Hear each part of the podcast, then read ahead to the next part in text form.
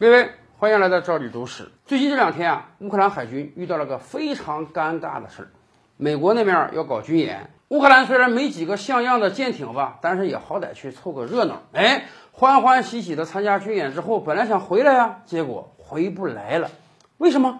在乌克兰海军的必经通道克赤海峡上，现在有一座大桥，俄罗斯建的克赤海峡大桥。这个大桥建的很巧妙。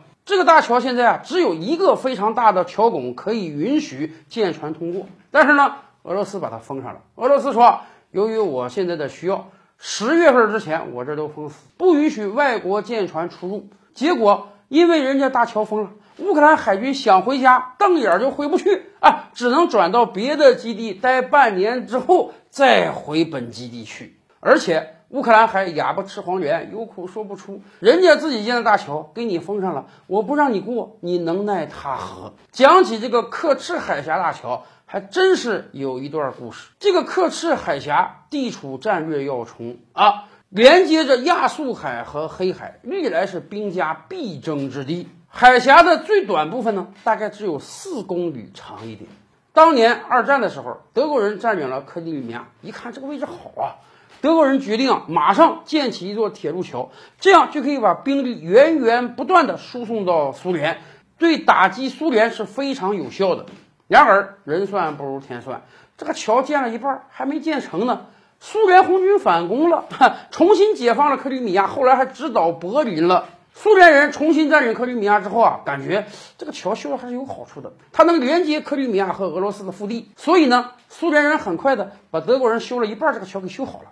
结果刚刚修好的当年，这个桥就遭遇到了海冰的侵袭，桥塌了。也可能是战争时期啊，因陋就简，本来这个基础打的就不好，后来一停就停了几十年。到了上世纪九十年代，随着经济的发展。俄罗斯人想起来了，说这个桥还得修啊！修完之后，这个克里米亚和俄罗斯腹地之间交通就顺畅的多了。然而，这个时候苏联已经解体了，克里米亚成为了乌克兰的一部分。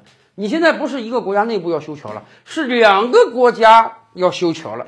经过了多轮谈判，俄罗斯好不容易跟乌克兰达成了协议啊，准备来建设这个大桥。桥还没建呢，爆发了克里米亚危机。这个事儿后来大家都清楚了，克里米亚经过公投，整体加入到了俄罗斯中。乌克兰人也气呀，凭什么你俄罗斯把我一块领土给分割掉了？但是打仗又打不过人家，所以乌克兰说：“那这样吧，我给你断水断电行不行？我给你断交通行不行？”咱们可以看看地图啊，克里米亚这个地方跟乌克兰内地是接壤的，哎，相当于孤悬在海外，跟俄罗斯腹地隔海相望。乌克兰这一把物资供应切断，克里米亚人可上火，可遭罪了。没有水，没有电，没有物资，没有交通运输，怎么办？俄罗斯人啊，只能从海上运过去。后来普京一发狠，干脆必须得修这个桥。这个桥要不修，克里米亚和俄罗斯之间就没法联系起来。后来在普京的拍板之下，俄罗斯开始修建这个大桥。而且规模很大，要修一个公路铁路桥。这个桥修完之后，克里米亚就将牢牢地掌握在俄罗斯手中。二零一八年的时候，这个大桥通车，普京非常兴奋地亲自驾驶着一个大卡车穿过了这个克赤海峡大桥。